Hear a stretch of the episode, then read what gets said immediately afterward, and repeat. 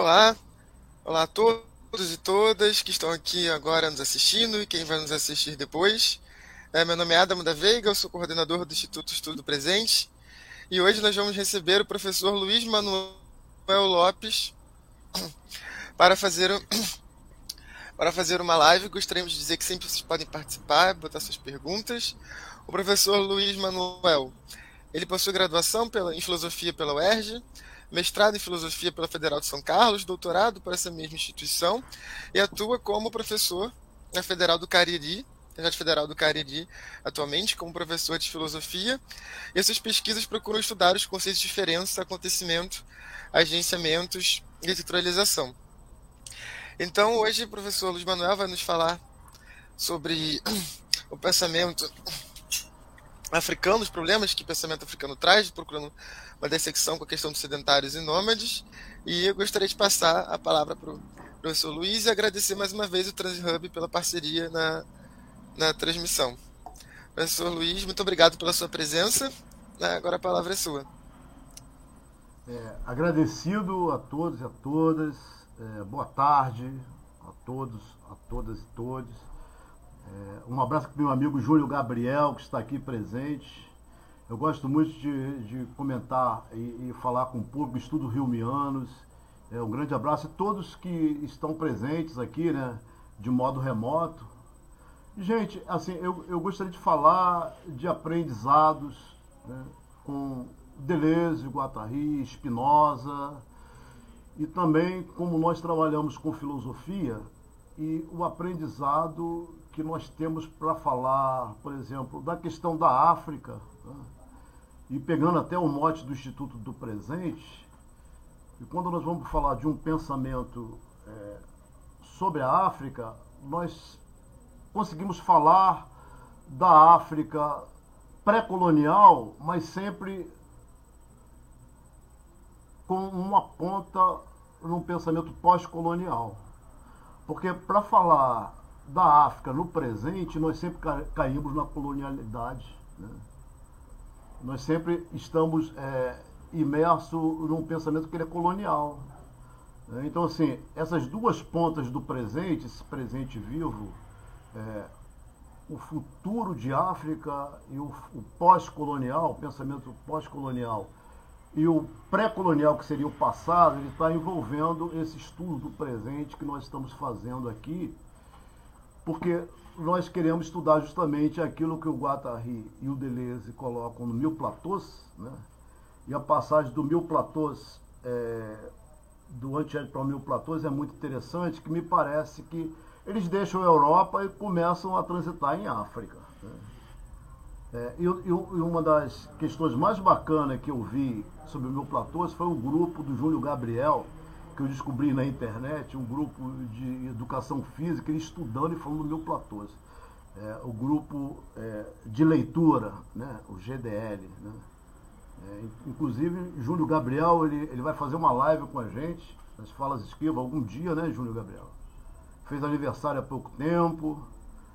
Então, esses aprendizados nesses canais, eles nos levam, nos levam a entender é, por exemplo, a nossa trajetória de vida enquanto professores né, e o aprendizado que nós fazemos é, com nossos colegas e, sobretudo, quando nós mudamos de região. Eu morava no Sul, e de repente, é, no Sudeste, morei no Sudeste, morei no Sul, e de repente vim para o Nordeste, vim para o Cariri. E aqui eu aprendi muito mesmo. Voltou.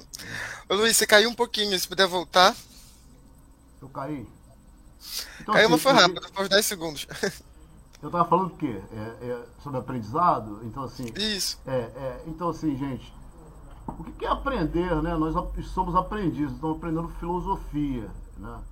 E pensar a filosofia a partir de questões que envolvem o povo, terra, o território. E quando nós viemos para o Cariri, nós aprendemos muito. E nós viemos justamente numa, numa época que era 2006, e era o segundo governo Lula que iria digamos assim, começar, nós não tínhamos sequer ideia de nada, e ele concorria com, com Alckmin naquela época. Se ele não ganhasse, o que seria de nós? Mas ele ganhou e nós começamos uma universidade, nós não tínhamos livro, não tínhamos biblioteca nem nada. E ficamos juntos, é, junto com uma escola de ensino fundamental que estava no mesmo lugar, que era um local emprestado, que era uma, uma escola de engenharia de produção da Universidade Regional do Caribe, não tinha um campus, não tinha nada. Nós levávamos nossos livros e xerocávamos e fazíamos aulas com os estudantes. Né? Então foi um aprendizado muito grande e a Joselina, ela, nós ficávamos numa sala bem grande, os professores dos cursos de administração, filosofia, engenharia e biblioteconomia. E um dia ela disse para mim, você, você deveria estudar Sheikh Anta. Eu falei, quem é Sheikh Anta? É. Então eu comecei a pesquisar o Sheikh Anta Diop e comecei é, a ter contato. vou pedir para o nosso querido Adamo é, permitir, e para vocês também, tentar fazer algo bem paciente é, e mostrar é, esse livro aqui do, do Sheikh Diop. É, tentar mostrar esse livro aqui para vocês. Aqui.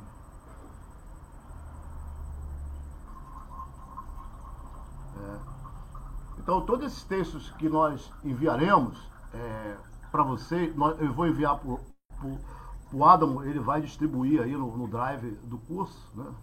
Então, esse texto é muito interessante, porque ele vai falar das esferas do patriarcado e do matriarcado na antiguidade clássica. Né? E aí, o que, que ele vai mostrar? Ele vai mostrar que não existe.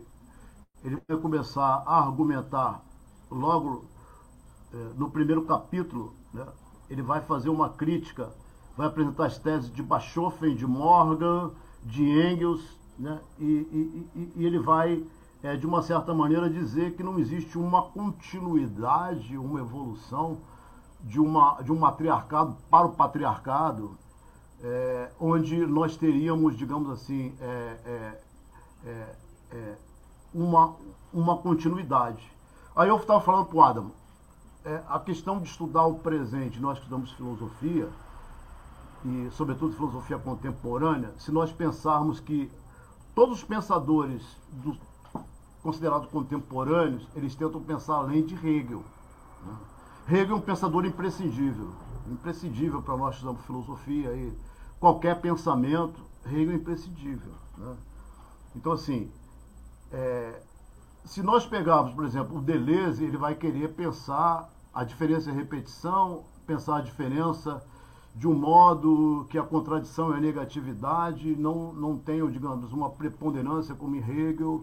É, o Heidegger vai pensar o dia negatividade, vai pensar a identidade e diferença e a diferença entre o ser e o ente, a diferença ontológica. O Foucault vai querer pensar as relações de poder. O Nietzsche vai pensar é, o eterno retorno. O Marx vai pegar o Hegel e vai colocar o Hegel numa outra posição. Né? A escola de Frankfurt vai pensar o Adorno tem uma dialética negativa. Né? Então todos os pensadores eles vão sair numa deriva. Né? Nós consideramos que a fenomenologia do espírito e a fenomenologia de Husserl, as ideias para uma filosofia pura e uma filosofia fenomenológica, fenomenológica elas são imprescindíveis para nós entendermos esse processo. Né? Devido à questão justamente da história, do processo é, de exteriorização, desenvolvimento do espírito espaço, a natureza, e a história, o desenvolvimento do espírito no tempo. Né? Nós temos uma professora especialista em Hegel, maravilhosa, Miriam, eu estava até comentando com, com, com o Adamo, estava assistindo a aula dela, ela estava falando de Frankfurt, né, de, de Kant, mas é imprescindível tudo isso, minha gente, porque o Hegel ele faz considerações, e aqui nós, nós vamos dizer de algo muito tranquilo. Ele faz considerações sobre a, sobre a África, que a África ainda está na natureza, o espírito não passou na África, a história não passou na África. E o Anta Diop, ele vai mostrar justamente que sim, o espírito passou na África. É. A África tem ciência, tem pensamento, tem filosofia, e o Egito é africano. Né? Aí qual é o nosso mote? É dizer que, tudo bem, o Egito ele está na África, mas nem toda a África está no Egito. Né? Porque qual é, qual é a questão do, do, do Diop? Ele vai dizer, do mesmo modo né, que nós vamos estudar a história do patriarcado e do matriarcado, é, numa descontinuidade dos berços meridionais, como eu estou falando para vocês aqui, ó, berço meridional, berço nórdico e zona de confluência, onde ele vai dizer que o berço meridional é a Etiópia, o Egito, a Líbia e a África Negra, e o berço nórdico é Creta, Grécia, Roma, Germânia e Sítia, né? e tudo está misturado hoje, e a zona de confluência, Arábia, Ásia Ocidental, Fenícia, Indo, é, é, os indo-europeus, é, a Índia e a Mesopotâmia, né? Qual é a questão de Diup? O Diup ele vai dizer assim, é, para nós entendermos é, todas as questões, vocês podem ver aqui no capítulo, é, é, é, ele vai dizer assim, já estamos trabalhando uma questão de povo africano e povo ariano, os arianos aqui ele está colocando como os descendentes dos indo-europeus. As condições geográficas do berço africano, sobretudo a fertilidade do Nilo, ele centra muito no Nilo. Ele centra muito no que se chama Núbia, né? que, é, que seria a Núbia, o Vale da Núbia, seria a Etiópia, o Egito, né? a própria Líbia. Né? Então, é, ele faz um estudo muito sério, um estudo é, que nós podemos chamar é, de uma egiptologia africana, ou uma epistemologia africana. A egiptologia fundada por Diop, e é um trabalho de epistemologia que tem bases científicas, porque além de ele ter ido do Senegal, que ele nasceu em Dakar, em 1923 e pereceu em 1936. Ele foi para Paris, ele estudou filosofia, ele estudou é, fez especialização em Química e Física, e ele trabalhou com a datação do carbono 14 e ele fez um laboratório é, quando ele voltou para o Senegal, para Dakar, para estudar justamente a epiderme das múmias. Né? Então o trabalho dele é um trabalho que, além da linguística, da história, da filosofia, ele se centrou nessa questão da epistemologia, epistemologia africana e uma egiptologia, e ele deu bases para compreender a relação não só entre o matriarcado e o patriarcado, mas também entre os modos de vida sedentário e nômade. E ele vai dizer assim, ó, pasme, é essa nossa questão que nós ficamos chocados quando nós estudamos o tratado de nomadologia. Ele vai dizer que o africano é sedentário, mas ele está, digamos assim, exagerando de uma certa maneira, porque ele está pensando no vale fértil do Nilo, ele está pensando na Núbia. E vocês sabem, quando o Nilo enchia, e as terras eram todas desmarcadas, havia depois uma divisão, uma marcação da terra, isso chama-se geometria. Olha como é que é interessante. Depois esse saber se tornou abstrato, ele se tornou um saber, é, uma matésis universalis, uma ciência da ordem, da medida, né? que inclusive vai ser o mote, eu falo mote, que é como nós falamos aqui no Cariri, é, digamos assim, o processo é, de toda uma mutação da filosofia a partir de Descartes, né, que nós estudamos disso. Né, né. Você teria um mundo extenso e um sujeito né, que paralisou a dúvida, encontrou a certeza, encontrou uma ideia de, inata de perfeição infinita, ele pode ordenar o mundo né, extenso. Né. Então veja só que coisa. Esse saber que é um saber prático de medir, trabalhar é, no vale fértil, né? diz o, o, o, o Dilpe, é um saber que está localizado é, num ponto da África, que é o, o Egito ou a Núbia, né? e o modo de vida ali é sedentário.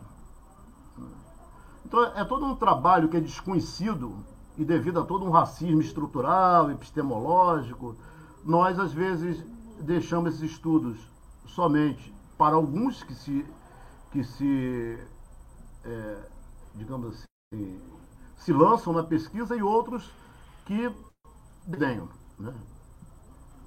Mas vocês vejam o que, que ele vai dizer.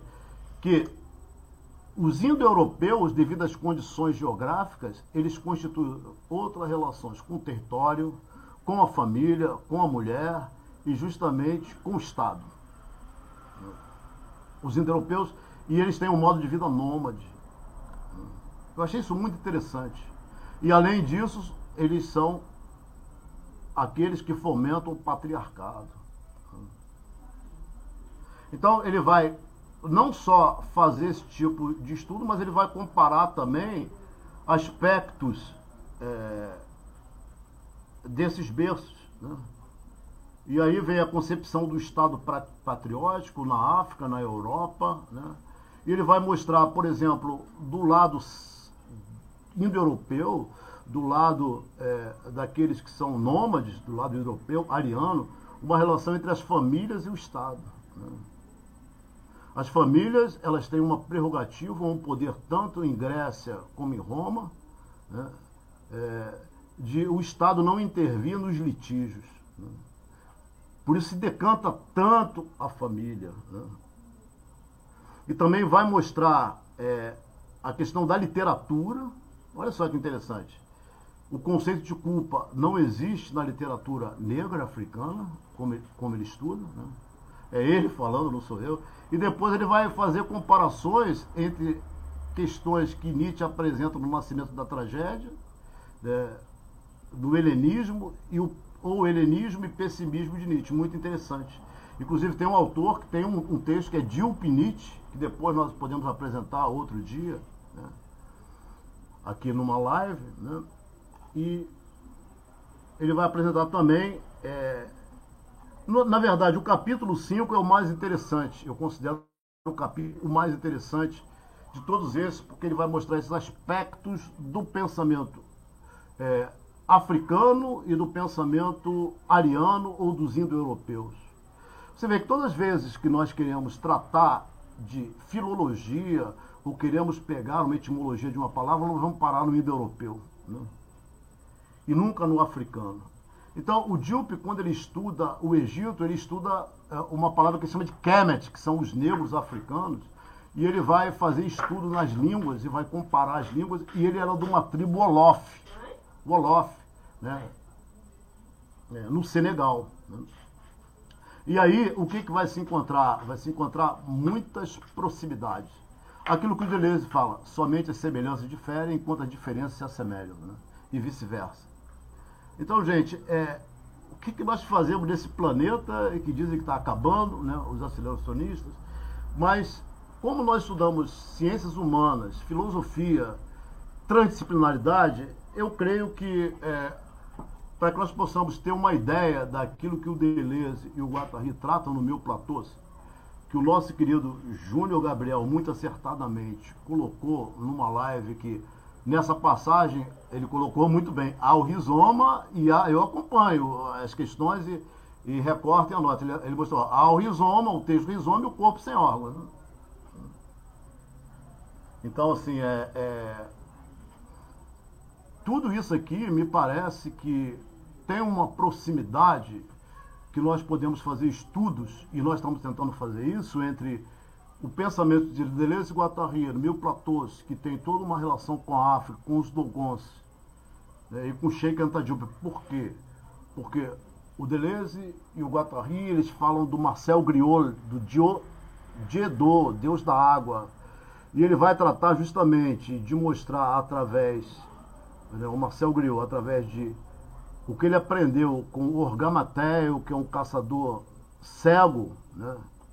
Dogon, que vive em Burkina Faso, ali na, nas planícies de Bandiagara, perto do Mali, né? toda uma cosmogonia, todo o nascimento do cosmos. Né? E quando se fala do Dogon, sempre fala nas estrelas Sírios, né? mas o, o, o, o Marcel Griot, ele traz todo esse ensinamento e o Deleuze e o Guattari levam muito a sério.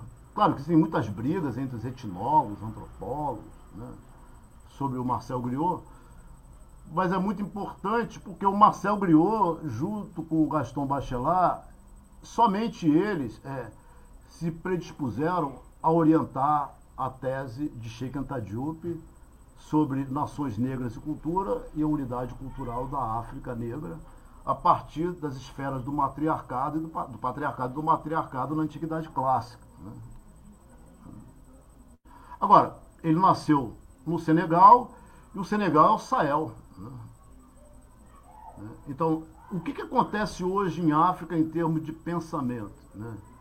É, nós recortamos o Bye Bye Malonga, tem vários outros, mas eu recorto, eu, eu gosto de fazer um recorte pela epistemologia pela epistemologia africana, tal qual. Claro, tem muitos estudos em filosofia africana, né? mas eu gosto de recortar é, esse estudo é, do Bye Bye Malonga, porque ele está trazendo o Dilpe e um texto do Dilpe, ele está sustentando num texto do Dilpe, que é um texto que quase ninguém toca, né? que é filosofia, ciência e religião. Onde o Dilpe começa dizendo que o advento da microfísica, ele era físico, né? E químico também, o advento da microfísica, né?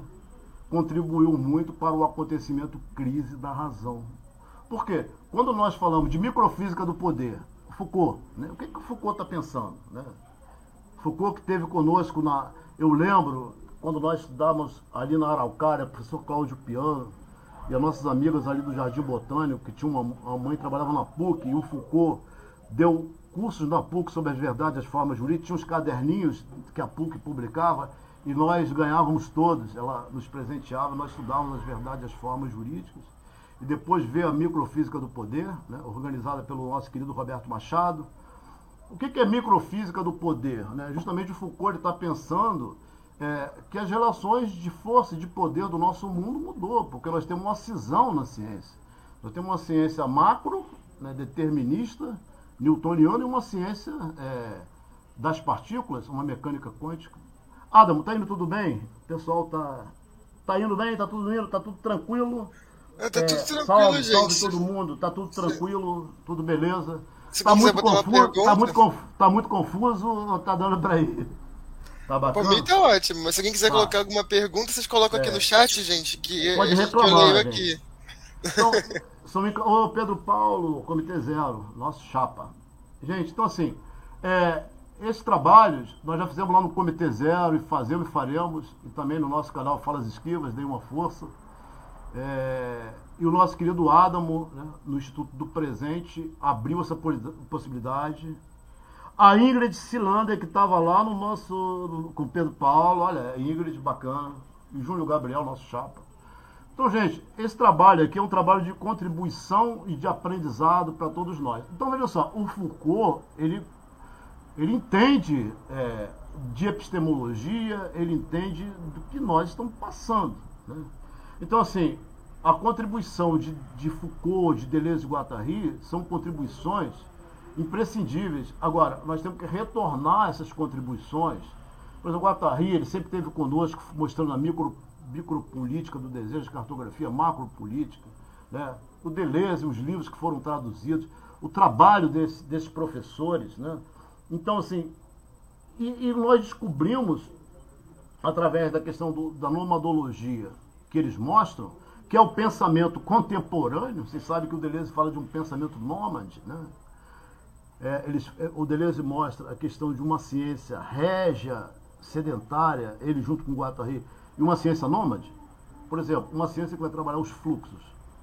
Em vez de trabalhar os fluxos fazendo com que o escoamento dos fluxos se torne laminar, eles vão pensar a turbulência, dos, os fluxos turbulentos, o escoamento turbulento. Vão pensar uma física do Plinamen, vão pensar uma física lucreciana, vão mostrar Michel Serres. E tudo isso é um aprendizado muito grande, sabe? Que nós temos. E aí, qual é o outro ponto que eles vão nos mostrar que vai nos chocar também? Em África, no Egito, e sustentado em Lewis Mumford, surgiu a primeira mega máquina. Que é o modelo dessa, desse mundo que nós vivemos, que é o Ocidente ou o Ocidoente. Lewis Mumford mo- mostra, tudo está ali. né? Essa máquina, ela só se metamorfoseia. A mega máquina, ela se metamorfoseia. Como é que milhões de pessoas podiam fazer com que alguma coisa ela fosse construída, fosse erguida, é, para cultuar uma eternidade ou um desejo de eternidade? Não era, por exemplo, assim, um, um trabalho feito para desviar as potências da physis. Porque a máquina, o mecanon, é justamente um- uma astúcia, né? é uma maneira de você desviar os fluxos, enganar os fluxos. Né? Você ir com os fluxos, mas de uma certa maneira produzir desvios. né? Então, tem esse ponto que nós temos que estudar, porque assim, é, tem toda uma vontade de eternidade, todo um desejo de eternidade, de transcendência, e como é que nós vamos pensar isso, dado que nós estudamos nômade sedentário a partir de Deleuze Guattari, encontramos o nosso Diup falando questões que são questões que dizem, não, o africano do Nilo, do Vale Fértil, ele é sedentário. E aqueles que são, digamos, do bloco nórdico, os indo-europeus, esses são os nômades. E esses pro, promoveram o patriarcado. Aí dá um choque e você fica na perplexidade. Em? Adamo, é, é, é, tá entendendo o problema? Então, assim, o que nós estamos trazendo aqui não são conclusões, nós não estamos trazendo conclusões, estamos trazendo problematizações. Já que o nosso amigo Pedro Paulo está aqui, né, que é o, é, o, é o grande pensador das problematizações. Então nós não estamos trazendo argumentos conclusivos para nós fazermos inferência, nós estamos trazendo é, argumentos problemáticos e problematizantes né, e problematizadores é, que nós não temos nenhuma segurança, nós estamos num campo da incerteza absoluta. digamos, para ser, é, digamos assim, conivente, não, mas nós entendemos que a ciência que nós estamos é, é, é, é não é uma ciência da certeza, uma ciência das partículas, o fundo de tudo isso é um campo aleatório, um campo de incerteza. Né? Então não existe aquele sujeito que vem aqui e que ele vai falar de um presente com todas as seguranças. Não, pelo contrário. Nós estamos trabalhando naquilo que o próprio Deleuze fala é, do Lucrécio, um incerto tempore. Né? Então, nós podemos argumentar que esses estudos sobre a África Negra, que nós tentamos tratar, a partir dessas relações entre o entre povos que se movimentam pelos diversos acidentes geográficos deste planeta, né? na verdade, é, nós não estamos trazendo conclusões sobre tais relações, mas problemas. Nossos argumentos são problemáticos e problematizadores em relação aos modos de vida sedentários e nômades, desde alguns aspectos que, que remetem a períodos pré-coloniais, coloniais e pós-coloniais. E aí a grande dificuldade, como é que nós estamos falando do pré-colonial sem o pós-colonial, né? sem os pensadores pós-coloniais. Porque falar, digamos assim, do presente de África é nós falarmos de quê? Quase nada, porque não temos, nós não temos nenhum contato com África. E aí, gente, desde que nós chegamos aqui em 2006 no Cariri, e a professora Joselina nos disse que era preciso estudar o Sheikh Anta Diop, nós começamos a fazer esse movimento. E olha que engraçado. Aqui no Cariri nós temos fósseis, aqui no Cariri, aqui em Santana do Cariri, tem um museu né, de paleontologia.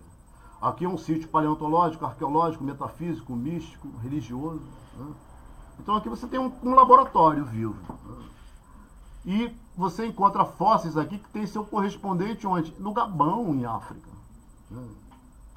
Isso porque Gondwana se partiu e um oceano Atlântico começou ali. Né?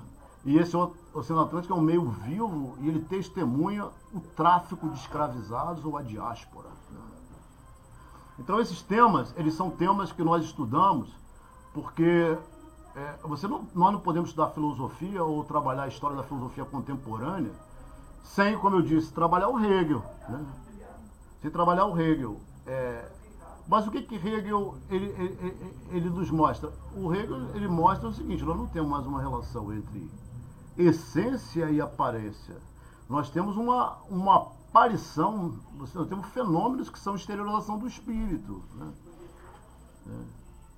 Uma vida de um espírito que se exterioriza em natureza e se exterioriza em cultura. Mas ele vai dizer: o espírito não passou na África. Por quê? Porque na África só tem preto.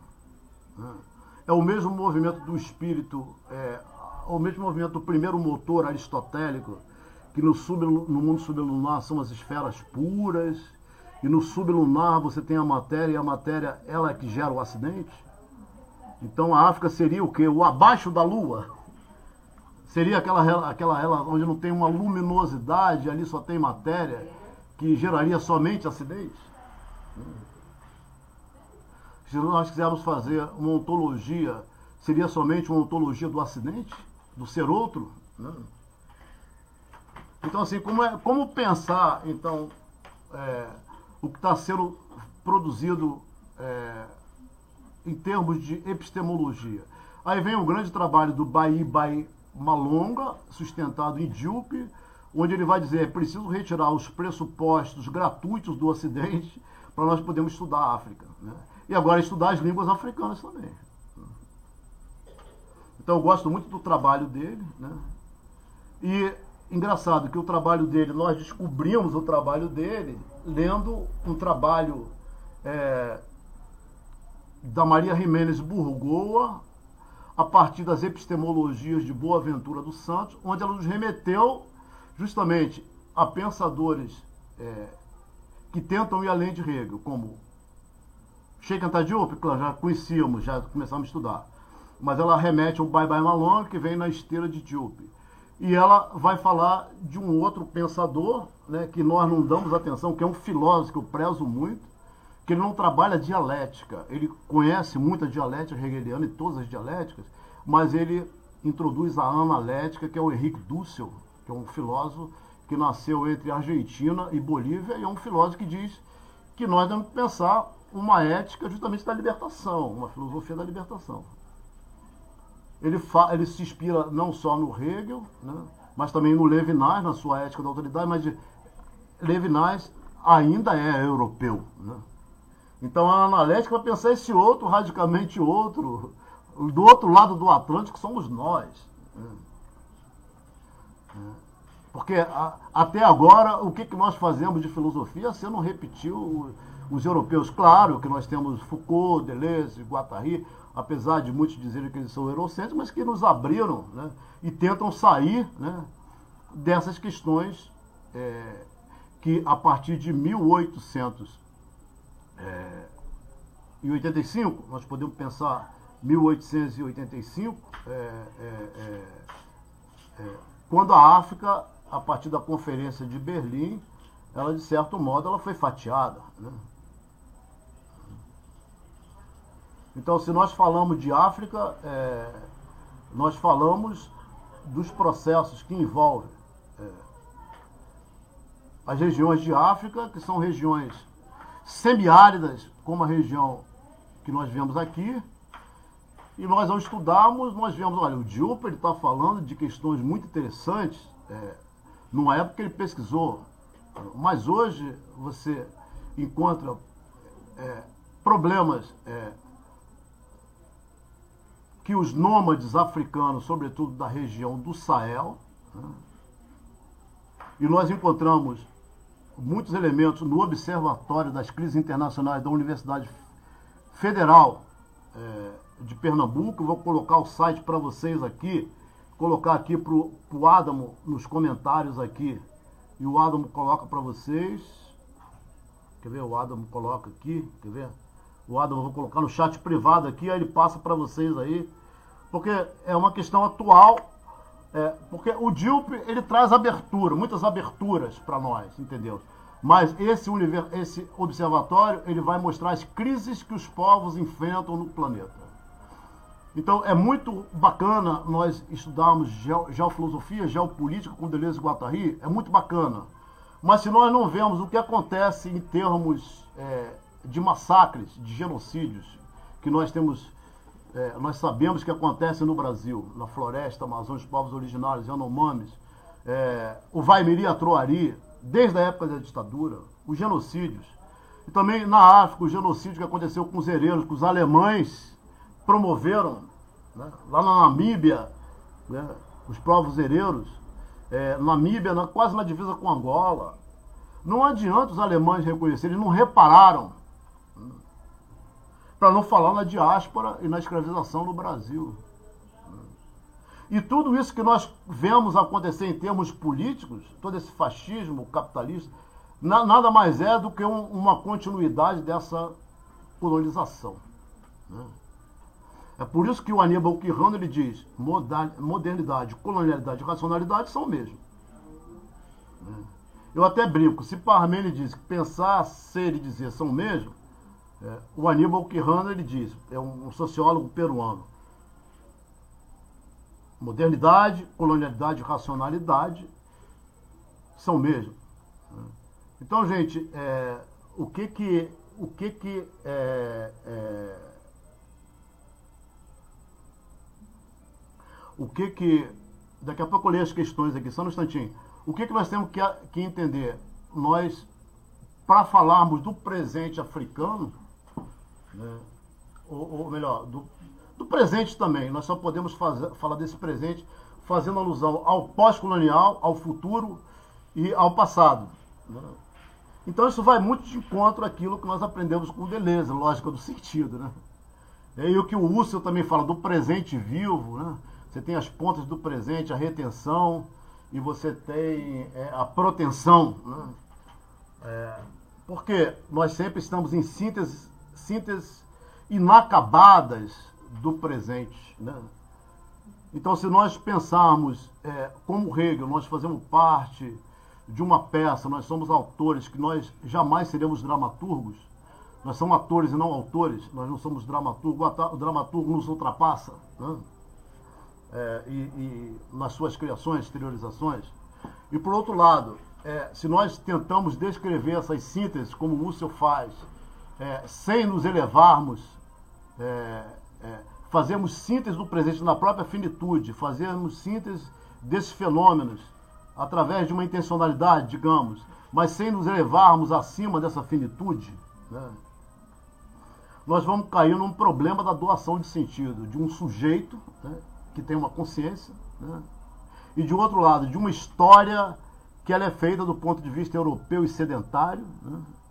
Né? numa filologia hegeliana, que diz que a África não passou, a, o espírito não passou na África, e de outro lado, o Husserl ele vai dizer, o, o, a razão ela se levanta, a aurora, digamos assim, é, é, ela se levanta, é, é o, o nascedouro da, da da razão é a própria Europa. Né? Então, se ele vai falar, o Russo vai falar de uma crise é, da ciência, da razão, da filosofia da humanidade europeia, o berço é um berço nórdico, é um berço europeu. E o, e, o, e, o, e o Hegel, ele não poupa as palavras, a África está excluída. E quando você, aqui no Cariri, lecionando, você encontra uma professora né, que ela trabalha com essas questões de material didático, elaborar as bases nacionais de currículo comum de currículo, aquelas questões que tem. Né? E quando a Lei 10.639-03 nos diz que nós temos que falar de África, da história da África, do pensamento africano, do, da filosofia, da epistemologia, da ciência, é, e é levado para as crianças no ensino fundamental, vem um grupo de mães de pais dizer, dizerem que não querem que os filhos estudem África. Olha a Europa aí. Aí eu pergunto, pergunto para ela na aula, esses pais e essas mães são evangélicos? Aí ela diz, terrivelmente evangélicos. Então, gente, o que, que move? Aí, aí o Guattari diz a nossa subjetividade. Nós somos europeus. O Franz Fanon já mostrou isso. Né? Pedro Paulo no Comitê Zero, né? junto com Richard, junto com a Raquel e com é, Américo, é, pensam as questões do preto e do, dos povos nômades, dos povos é, sedentários, que nós somos sedentários também. Nossa subjetividade, ela. É, e nós só temos uma distinção entre o sedentário europeu, é, desculpe, o sedentário e o nômade, dentro de uma visão evolutiva, histórica, no sentido de que o nômade é caçador e coletor. Depois ele encontra condições, se adapta e ele vira sedentário. E é isso que nós temos nesse planeta chamado Terra. Nessa alucinação, nesse delírio, nesse hospício a céu aberto. Então, assim, o que, que nós podemos fazer? O estudo Yumiano diz, eu estou olhando o sedentarismo é, africano citado converte-se no privilégio sobre a política dois das formas assemelhadas ao Estado? Sim, ele vai falar de um Estado. Gente, assim, eu, eu, eu vou, eu vou, eu vou, eu vou é, projetar aqui uma outra coisa aqui. Vou projetar um texto que eu vou mandar também. Eu acho que esse texto ele é muito mais elucidativo. Deixa eu ver se eu consigo colocar ele aqui na tela. Ele é muito mais elucidativo. É, do, do que ler o próprio capítulo. Mas o, capítulo, o texto vai chegar para vocês. É uma apresentação desse livro feito pelo Américo Kuononoka, né, onde ele vai mostrar é, como é que o Dilpe ele vai chegar até essa questão dos sedentários e nômades a, a partir do matriarcado e do patriarcado. Agora, gente, tem um outro amigo nosso, que ele é do sul, que é o Ticolino, Martin Ticolino, e ele vai pensar, por exemplo, no nosso tempo, nessa relação entre nômades e sedentários, e ele vai pensar duas questões, o acontecimento e a desventura. A desventura seria o anti-acontecimento, seria aquilo que impede a ruptura, que impede um novo pensamento, um novo modo de ser, uma nova ética nesse planeta, é o acontecimento. Né? Então ele vai, ele vai partir do Etienne Laboissy, de uma citação do Etienne Laboissy, e ele vai mostrando várias questões, e aí é onde ele vai, ele vai, ele vai chegar. Ele fala assim, olha, em 1972, quando Deleuze e Guattari estavam escrevendo o Anti-Ed, em 1970, o movimento feminista italiano e a pensadora Carla Lonzi ela estava justamente escrevendo e publicando, estava publicando os Pamos e Hegel, justamente porque elas diziam que na dialética do senhor escravo de Hegel, a mulher não aparece. Então, assim, o anti-ed é, é uma síntese, e o Pedro Paulo e a Mônica Silva sempre mostram essas questões na TV 247, é uma síntese de tudo que estava acontecendo é, em 68, em 70, todos os movimentos sociais, toda aquela multiplicidade de vozes que estavam ali, mostrando que o patriarcado é o próprio Édipo. Né? E mostrando como. Nós não vamos aqui fazer críticas né, aos psicanalistas, psicanálises, mas o que, que esses caras estão mostrando? Olha o que, que é a Europa. E aí vai de encontro aquilo que o Sheikh Antadiup está dizendo. Isso é próprio do indo-europeu, isso é próprio de uma, de uma relação com, com os acidentes geográficos desse planeta. Né? Né? E aí nós temos uma amiga chamada Denise Dias Barros, que ela viveu em Bandiagara, ela viveu com os dogões. Então, como se dá o tratamento dos dogões, dogões de alguém que está, digamos, transgrediu? Né? Imagina alguém que transgride no nosso tempo. O Guattari ele escreveu um texto chamado de Leros Alaborde, porque ele foi lá no berço da razão ocidental, na Grécia, e viu né, os loucos empilhados em Leros. Né? Talvez seja um dos últimos textos. Né? Então, olha que vergonha. A, a, filosofia nasceu na Grécia, mas todos aqueles que transgridem e que vivem num bloco nórdico, indo-europeu, né, o berço da razão, né, que ia livrar a humanidade da superstição e da ignorância, emancipá-la, coisificou. A razão instrumental, como diz o Adorno. Então, o que, que nós avançamos? Né? O que, que nós avançamos a partir dessa razão? Né? E, por outro lado, Denise de Abarro conviveu com os dogões, vai ver que o, o tratamento, aqueles que transgridem, né, o médico leva para sua casa e o paciente vai ser, digamos, ele vai fazer parte de um convívio, ele vai adquirir novas sínteses passivas né, e disjuntivas. Né.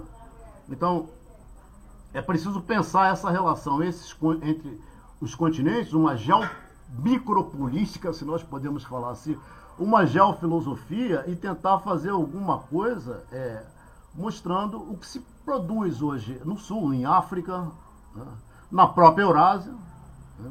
Nós temos o nomadismo também é, na Eurásia, os dois nomadismos. Nós temos uma revista Chimé, de Deleuze Guattari, né? E, e, tem uma querida nossa que escreve, amiga, que escreve sobre os, os nomadismos que se dão na Eurásia.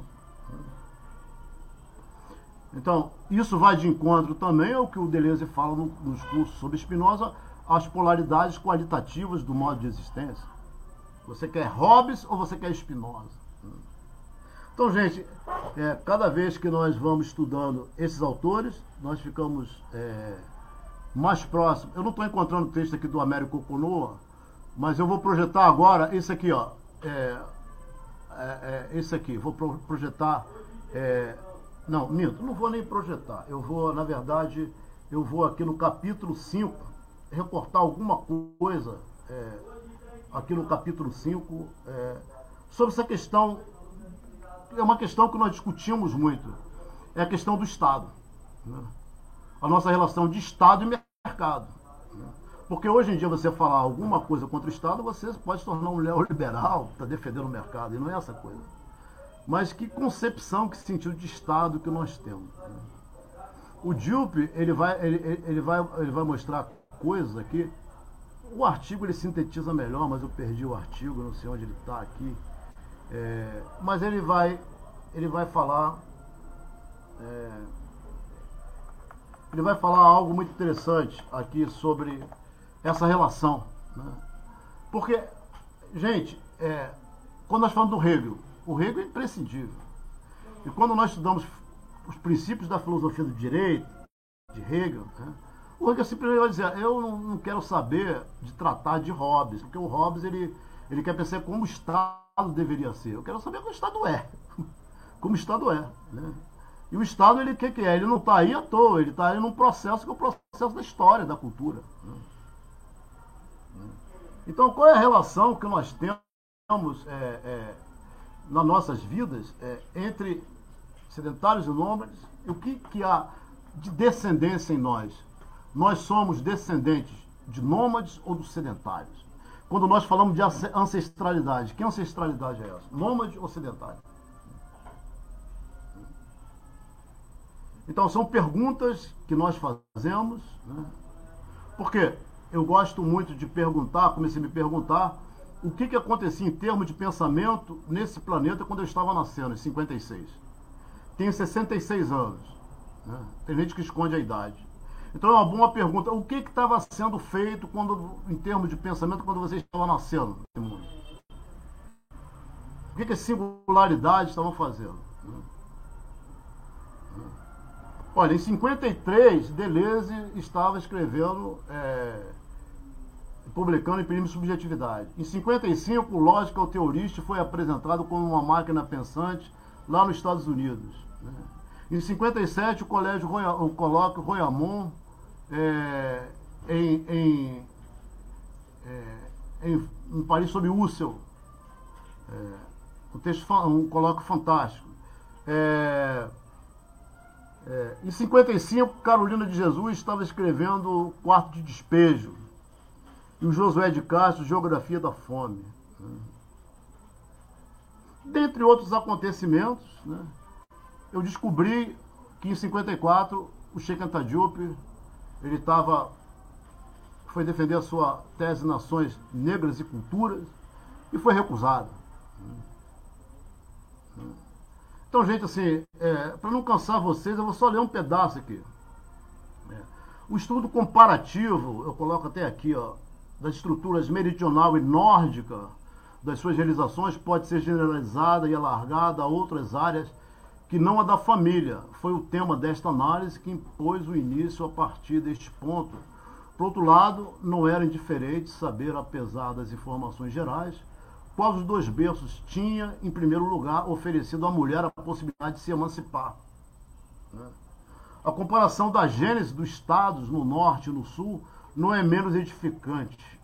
A vida sedentária e nômade não deu apenas origem a dois tipos de família, mas também a duas formas de Estado, o coletivismo e a consequência lógica do sedentarismo agrícola. Né? Este culmina desde cedo. O coletivismo é a consequência lógica do sedentarismo. Este culmina desde cedo, sobretudo no caso concreto do Egito, naquilo que André Aymar designa a vocação imperial do Próximo Oriente. E ele vai falar de África. Sabemos que a estrutura do Vale do Nilo exigiu da população, desde a sua instalação, empreendimentos e uma atividade geral comuns a todos os nomos e a todas as cidades, por forma a fazer face a fenômenos naturais, tal como as cheias do rio. Aí é a questão da geometria, né? A obrigação de quebrar enquadramento demasiado estreito, isolador da família primitiva, isto é, do clã, a necessidade de um poder central digamos assim, mais potente, que transcendesse um indivíduo e coordenando o trabalho, a unificação administrativa e cultural, a noção de Estado e de nação. Tudo isso os clãs primitivos fundiram-se desde cedo para vir constituir apenas divisões administrativas, os nômades. O Estado surgiu com o seu aparelho de governo aperfeiçoado até nos mínimos detalhes, sem que se possa aprender. Sem que se possa aprender e aqui eu digo que foi, eu fiquei assim é, no caos quando eu li isso aqui. Nem que seja através da lenda a existência anterior de um período de vida nômade. O mesmo é válido para o Egito, para a Etiópia e para o resto da África Negra. O sentimento é, patriótico, e aqui é mal empregado, tinha que ser matriótico, né? que pátria vem a terra do pai, né? já que estamos de matriarcado, é antes de mais um sentimento de orgulho nacional. Né? O indivíduo é subordinado à coletividade, uma vez. E assim, vamos salvaguardar o sentido que é dito pelo Dilp. Mas assim, eu fiquei chocado, nós que somos é, acostumados a ler Deleuze e Guattari, né, de uma certa maneira, aprendemos com ele. Eu fiquei chocado quando eu li tudo isso aqui. Eu falei, como? A minha ideia é que os africanos são todos nômades. E, sobretudo, aqueles textos do, que o Guattari e o Deleuze mostram do Evan Pritchard, que é os Nuer, que mostra como os Nuer rivalizavam com os Dinka, que os Dinka eram sedentários e não nômades. Né? Então imagina a nossa cabeça como é que fica quando nós começamos a estudar Deleuze e Guattari. E abrir para outros planos de estudos. Né? Assim, o direito privado é subordinado ao direito público. Isso é muito interessante.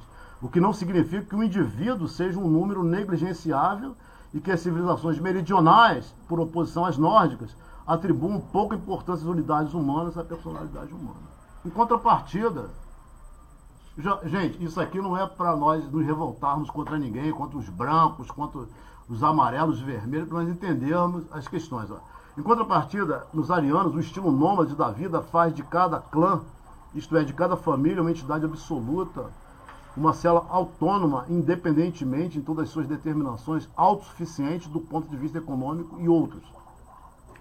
Para além disso, o chefe de família não tem que prestar contas a ninguém, nenhuma autoridade acima da sua, nenhuma religião acima da sua, nenhuma moral exterior à moral doméstica. Essa situação originada durante a vida nômade perpetua-se durante muito tempo após a sedentarização. Fustel de Colange demonstrou que o direito privado nos arianos é anterior à fundação da cidade e que é a razão pela qual, durante um longo período, o Estado não tinha qualquer poder para intervir na vida privada das famílias, isto é, em Roma e na Grécia durante os séculos.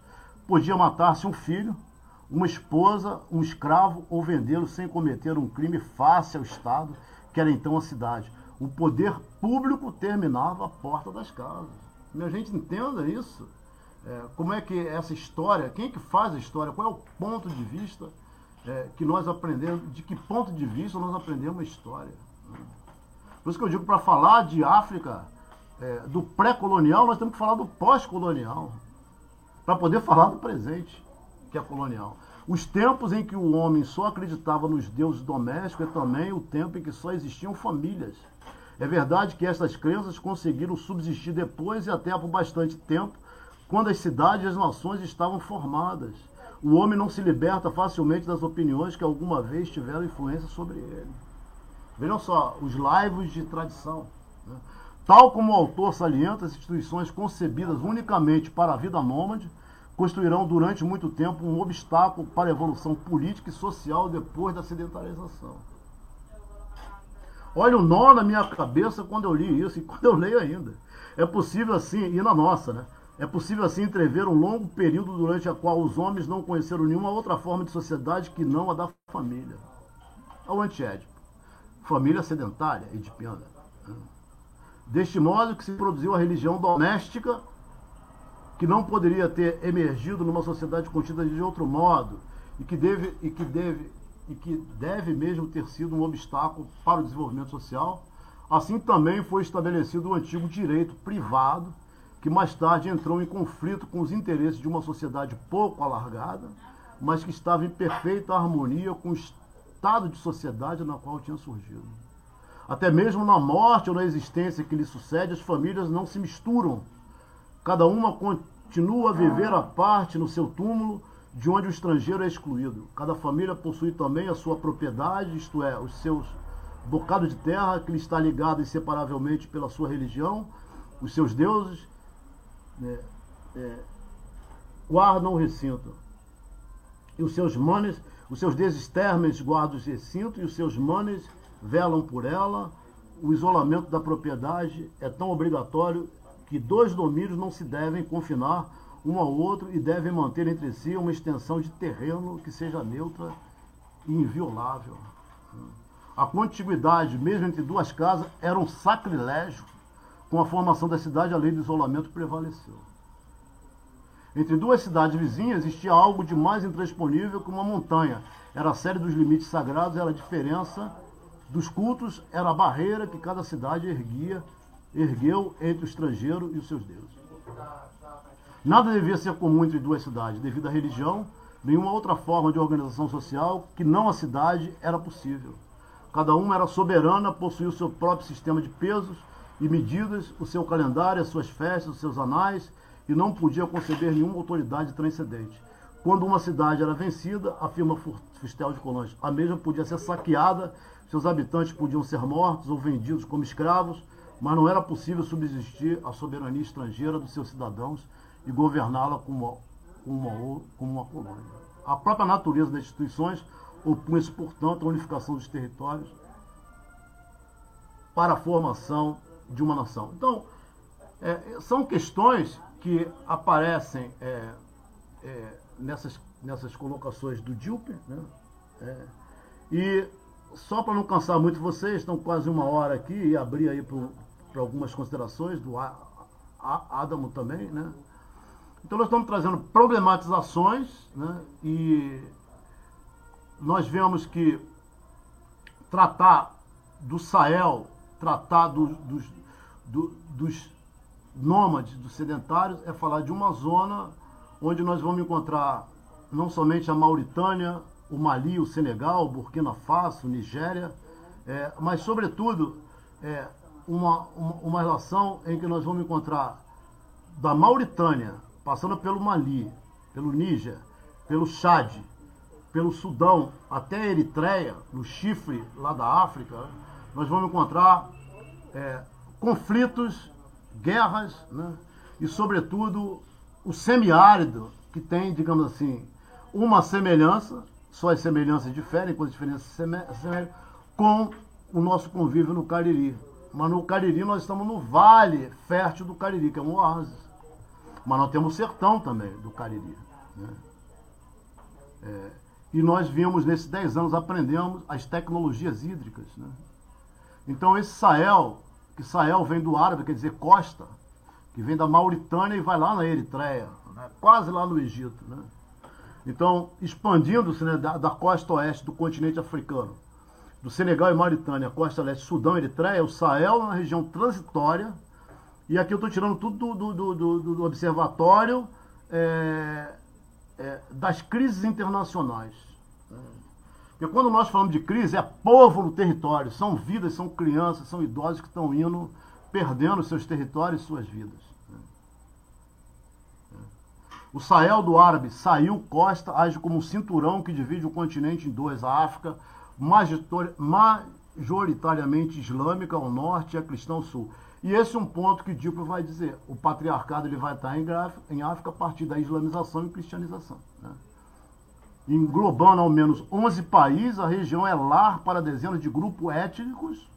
Embora hoje não se tenha divisões tão claras, tradicionalmente esses grupos se dividem entre pastores nômades e fazendeiros sedentários. Atualmente o Sahel é uma região extremamente volátil, impactada por diversas crises como o aquecimento global, não é diferente do que nós vivemos, limpezas étnicas e ameaça terrorista com estados fracos e bordas porosas, a região é um ponto-chave para organizações criminosas e propensas às crises migratórias. Né? A partir da Conferência de Berlim, 1884 1885, é, o Bismarck, né? e Portugal queria fazer nesse tempo um, um corredor cor-de-rosa, e os ingleses é, o dissuadiram na bala. Né? O continente africano foi repartido entre potências europeias, olha só. Essa é a minha pergunta para o Marcos Gabriel, o novo realista. Né? O que, que ele diz sobre o genocídio dos hereiros? Eu vou terminar por aqui, gente. Essa questão. O pensamento dele é, é germânico, o pensamento dele é kantiano, é hegeliano. Já vou terminar. Então, assim, é, o que, que nós podemos aprender?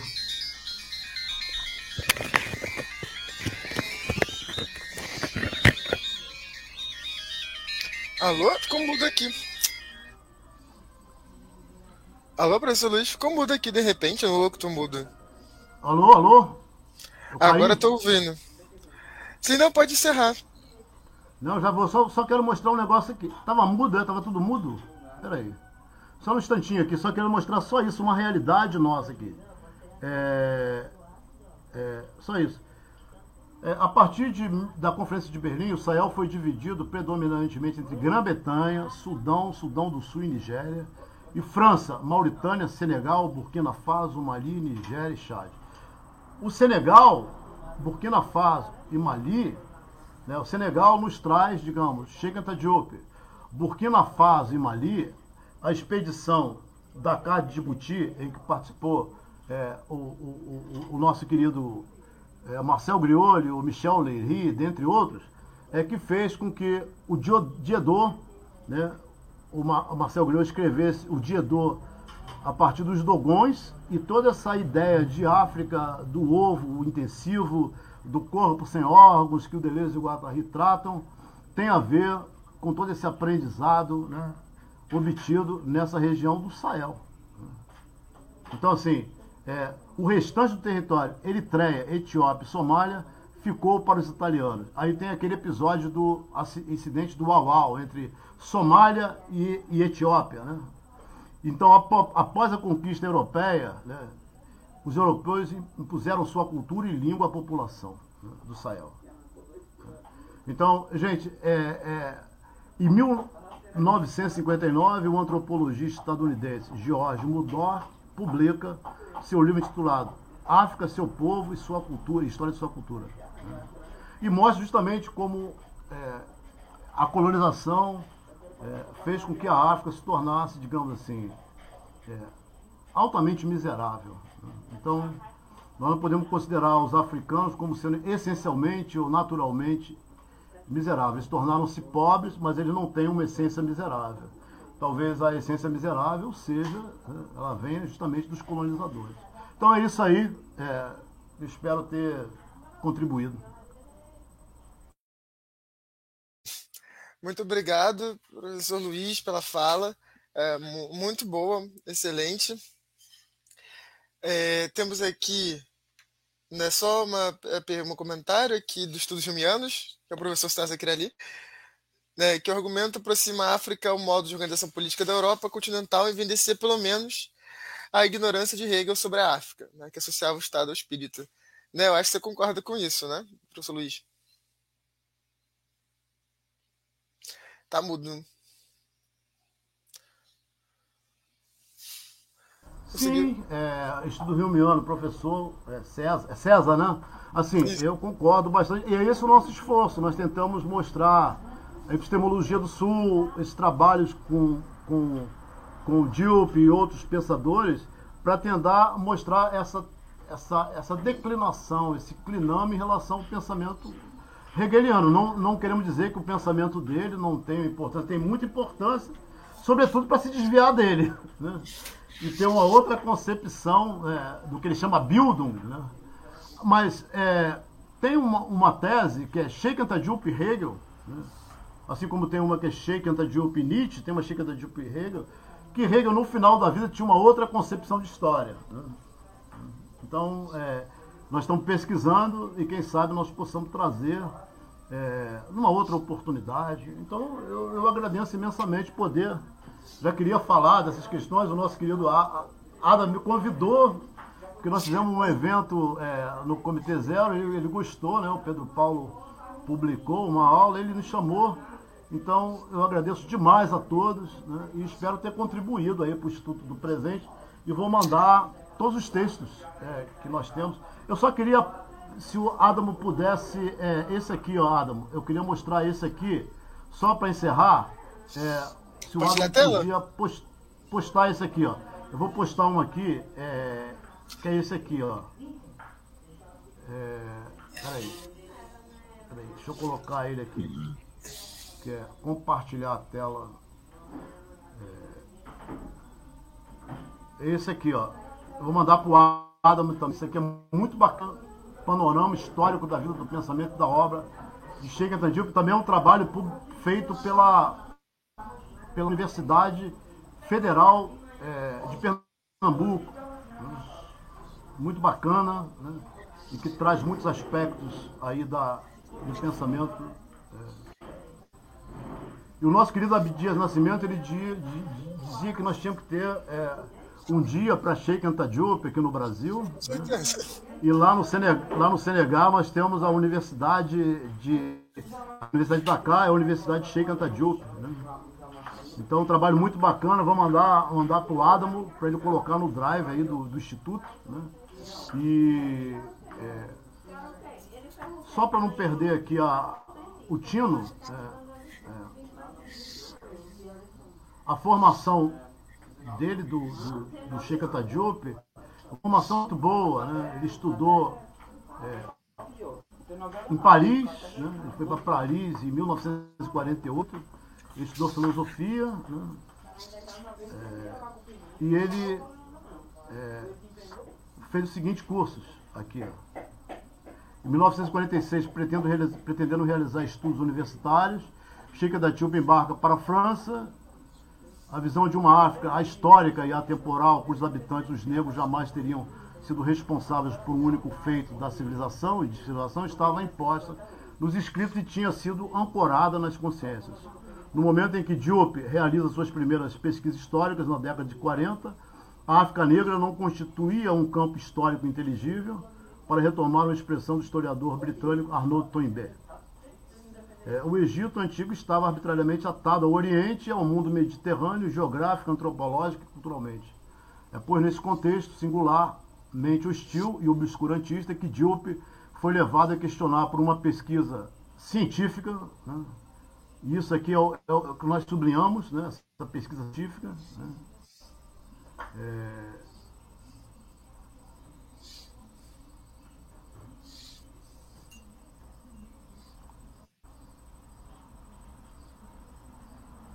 É nesse contexto que foi levado por uma pesquisa científica metódica, é, os mesmos fundamentos da imagem do mundo que o Ocidente então veiculava sobre a gênese da humanidade e da civilização.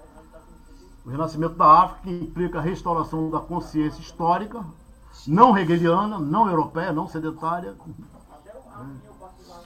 É, é, implica então, ele, implica, ele dedicou a vida dele então é, nessa, nessa empreitada e matriculado na Sorbonne, ele obteve sua graduação em filosofia em 48 e ninguém fala disso. Dois anos mais tarde, outros certificados, respectivamente de química geral e química aplicada. E no decurso dos anos 50, Sheikh Anta Diop começa uma especialização em química nuclear e física nuclear no laboratório Courrier do Instituto do Rádio, sob a condução de Frederic Joliet Courrier, né? é, da descendência de Marie Courrier. Né? Então, é, é, justamente esse propósito que nós temos, é, que nós estamos estudando para ver essa conexão. Né? Cientista francês que assumia a direção né, em 56, época que eu nasci, durante a segunda década, chega da Diop, leciona física e química no Liceu Voltaire e no Liceu Clownard em Paris, na de professor auxiliar. E aí ele vai estudar linguística, egiptologia, é, aparece o primeiro livro dele, Nações Negras e Cultura, né? e da antiguidade negra egípcia aos problemas culturais da África Negra. É, hoje, em 1954, para as edições de presença, é, é, e ele dá início ao que se chama de estudo das humanidades africanas, africanidades e e todo esse movimento que nós conhecemos sobre a negritude. Então, ótimo. Muito obrigado, professor Luiz, pela presença hoje. Muito obrigado pela presença de todos. É, foi uma fala muito boa. Obrigado a quem vai nos assistir depois também. Né? Eu vou aqui postar no comentário o, o texto que o professor Luiz falou. Né? Vou colocar aqui. Quem quiser ver e querendo assistência, vou pegar com ele. Vocês mandem e-mail pra gente no IEP ou mensagem no Twitter, no Instagram, que a gente acompanha. Muito obrigado, professor. Foi muito bom. Eu acho que é super importante que a gente traga esses pensadores africanos nessa articulação com as questões do Ocidente, contra o eurocentrismo, né? E tudo isso que, sobretudo num momento como esse, né? Em que estamos sendo atacados justamente por sair dessa matriz, tentar sair com o nosso pensamento dessa matriz né, colonial. É, então, é muito obrigado. Moisés É Moisés. o Moisés, o Moisés e o trans e dizer que Derrida era africano. Né? É verdade. Santo Agostinho, Santo Agostinho Plotino também. Todos nós somos pretos, somos africanos. E o Sheikh Adajuba diz que a humanidade nasceu na África. E quando você olhar para o seu corpo e ver uma pintinha preta, você pensa que o seu passado é preto, o seu passado é negro. É isso aí. É, e no bom sentido. Claro, no melhor sentido. Agradecido, agradecido. Numa perspectiva africana. Valeu, obrigado. Até mais. Muito obrigado, gente. Encerrando agora a transmissão. E por favor, sigam a gente na, nas nossas redes. Arroba presente no Twitter e Estudos do Presente no Instagram. Então, eu vou obrigado, sair só para manter um. Eu vou te esperar aqui pra gente bater um papo depois que você desligar aí. Beleza.